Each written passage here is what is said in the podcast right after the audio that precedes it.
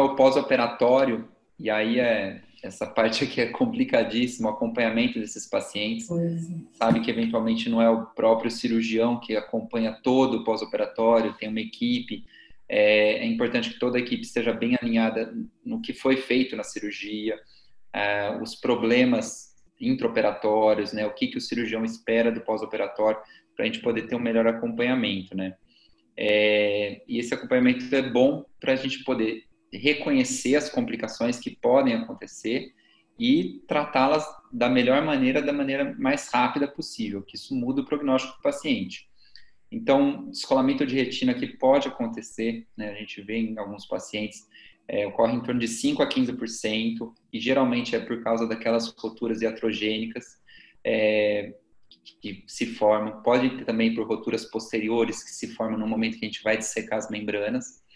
Então, ficar atento quanto a isso, principalmente naqueles pacientes em que a gente não está tendo uma condição adequada de visualização, seja porque está com um gás, seja porque está com alguma hemorragia.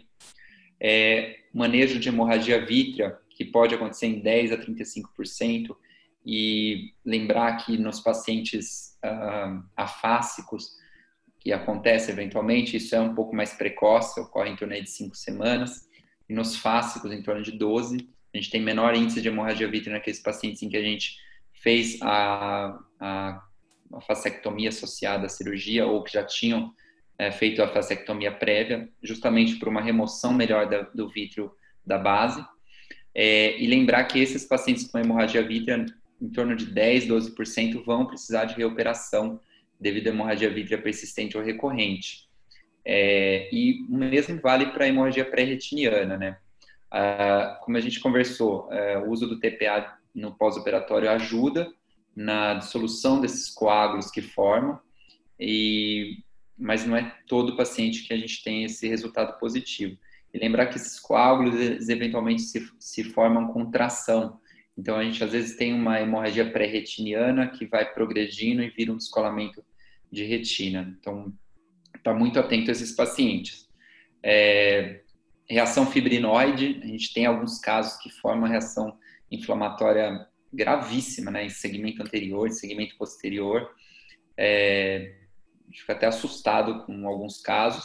É, lembrando, né, voltando ao manejo desse paciente, né, os cuidados que a gente tem que ter quanto a material, quanto a aspiração total do viscoelástico, quando a gente faz uso de cirurgia combinada, então não pode deixar viscoelástico no segmento anterior, é, tomar cuidado de aspirar todo o perfluor, é, não deixar nenhum resíduo que possa ser tóxico para o paciente. É, glaucoma pode acontecer é, no pós-operatório e ele pode ser por é, células fantasmas, então aquele glaucoma eritoplástico, uh, pode ser também por glaucoma neovascular, a gente tem neovascularização em até um terço desses pacientes, é, pode ser também para glaucoma de ângulo primário, mas né, glaucoma de ângulo aberto, mas enfim, é, o que a gente mais vê é por glaucoma neovascular. E é importante a gente, é, eu vejo às vezes o, o fellow, o residente, muito preocupado em ver se a retina está colada ou não.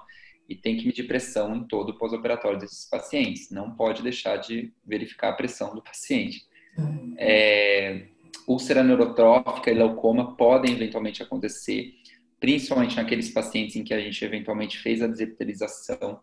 Então, assim, desepitelizar a córnea é, é mágico, né? A gente está eventualmente lá com aquele edema de córnea, opta por desepitelizar, é outro olho. Mas lembrar que isso tem, eventos, é, tem efeitos colaterais, né? Então, o índice de formação de úlcera neurotrófica é maior nesses pacientes e casos um pouco mais prolongados pode evoluir, inclusive, com leucoma. É, sinecas que podem acontecer, e essa é uma, da, uma das razões de a gente usar no pós-operatório de rotina algum, algum colírio que promova uma midríase. Então, de rotina, a gente usa midriacil. Não gosto de atropina, porque não, normalmente o paciente faz a sinéquia na periferia e fica com aquela é, midríase contínua no pós-operatório, muito insatisfeito. Uhum. É, catarata pode acontecer e proliferação fibrovascular retrolental. Isso geralmente acontece naqueles pacientes em que a gente deixou o paciente fásico e não conseguiu remover bem a base vítrea, pode ter proliferação fibrovascular e, eventualmente, isso é associado à contração da base, insuficiência do corpo ciliar e hipotonia. Não é tão comum, mas isso pode acontecer. É, e endoftalmite, que por mais que seja uma complicação rara em cirurgia de retina, a gente não vê muita endoftalmite pós-vitrectomia, até porque o vidro foi removido e ele é um sítio para crescimento bacteriano, mas lembrar que esses pacientes eventualmente são imunossuprimidos pela própria doença de base e é uma complicação que a gente precisa ficar atento, né? Então, é, nem tudo é hipo, nem tudo é reação fibrinoide, nem tudo é hemorragia, pode ter hipópio, pode ter inflamação, pode ter infecção. É... Uma coisa que eu ia perguntar, que você até comentou, é, você usa, então, um midriático para todo pós-operatório ou só quando faz a combinada? É, o uso do midriático no pós-operatório de retina, ele reduz a tração da base vítrea por si. Então, assim, por isso, eu acabo utilizando de rotina. É, é lógico que aquele paciente que fez cirurgia de, de mais de polo posterior, com uma membrana, um buraco de mácula, eu acabo não usando, mas nesses pacientes é uso de rotina. E você passa o combinado mesmo, é, corticoide com antibiótico combinado ou costuma deixar separado? Eu costumo passar é, combinado, até porque eu gosto de usar duas classes de anti-inflamatório no pós-operatório. Então, eu a gente pode falar abertamente, eu gosto muito de usar o Vigadexa associado ao Prediforte. Então, a gente tem a dexametasona junto com a prednisolona no pós-operatório e a gente tem uma redução da atividade inflamatória nesses pacientes. Então, é uma rotina que a gente tem. Eu deixo o Prediforte de duas em duas horas associado ao Vigadexa seis em seis horas na primeira semana de pós-operatório, combinado ao Midriacil, né? Ótimo, boa dica. Eu não gosto de deixar só o, anti, é só o combinado, só o Vigadex ou só o Zipred, é, até porque a gente costuma utilizar o antibiótico só por uma semana e eu gosto de deixar o, o, o corticoide por até oito semanas. Vou tirando ele bem devagarzinho, porque esses pacientes têm um quadro inflamatório mais grave, então a gente, se a gente for re, reduzindo o prediforte de uma maneira mais lenta, é, acredito que a gente possa ter resultados melhores. É, eu também costumo passar separados, pelo mesmo motivo. A resposta é melhor. Uhum. E, eventualmente o paciente não compra um colírio ou outro, isso acontece. É, é ou erra, volta usando de trocado. Acontece. Estão perguntando, estão pedindo aqui no chat também alguma dica para paciente afásico com óleo de silicone. É, tem uma técnica descrita que é muito interessante nesses pacientes.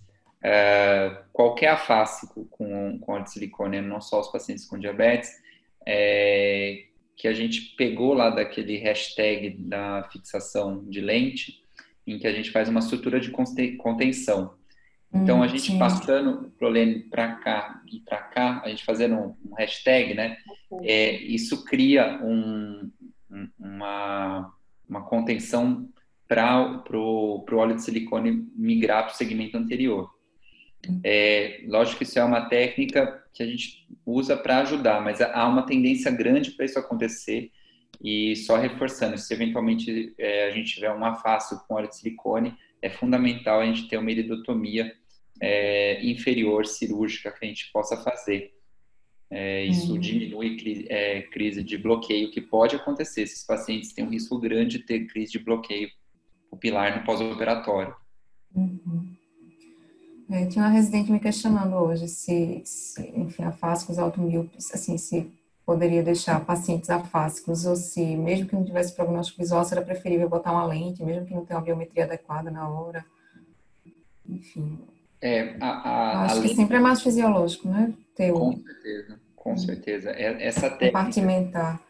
Deixar um, um, fio segurando o óleo não é legal. É, a, a gente tem em alguns casos isso funciona, mas é muito mais elegante uma lente né, no saco capsular segurando é, mantendo a estrutura do olho do paciente, né? Certeza.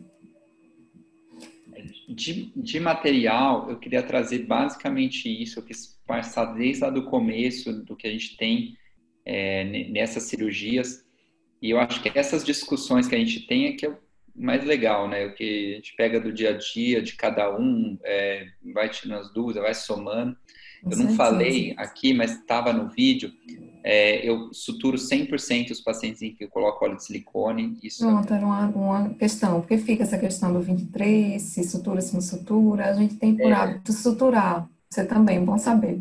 Eu, eu tolero muito bem não suturar naqueles pacientes em que, seja um descolamento de retina rigmatogênico, seja uma cirurgia de polo posterior, ok? Mas nesses pacientes que a gente coloca óleo de silicone, é uma tendência do óleo de silicone migrar para a região subconjuntival. Isso, e, e cirurgião sabe como é que é isso e como que é ruim para o paciente ter aquele infiltrado de óleo de silicone, eventualmente 360 graus, é, que às vezes a gente tem que até ressecar, é, abordar cirurgicamente, ressecar a tenon para tirar uhum. esses cistos que se formam de óleo de silicone subconjuntival. Fora que o óleo, quando ele está subconjuntival, ele não está na cavidade vítrea. Então, ele, tá, geralmente, os pacientes têm um preenchimento é, inadequado do óleo na cavidade vítrea, então tem um risco maior de descolar retina. Então, enfim, não, eu, eu, acabo, eu, eu já tive meus casos de óleo sub, então Hoje eu suturo 100%.